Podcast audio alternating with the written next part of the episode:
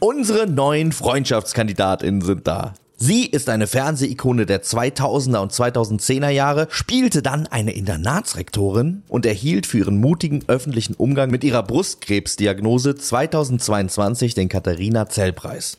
Außerdem schrieb sie Bücher über die drei größten Baustellen in ihrem Leben, den Mann, den Körper und das Baby und verriet darin unter anderem Schönheits- und Verführungsgeheimnisse, für die wir uns natürlich auch brennend interessieren. Wenn sich die beiden schon kennen, dann wahrscheinlich von der VOG-WM.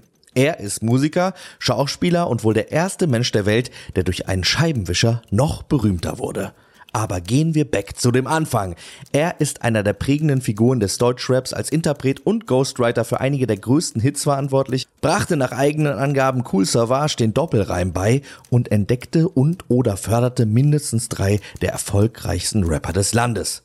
Außerdem ist er bekennender Wrestling-Fan und hat sogar einen eigenen Artikel in der Wrestling-Datenbank Cage Match. Einen Monat verbringen diese beiden nun im Zweierwok unter den Podcasts, um vor unser aller Ohren beste Freundinnen zu werden.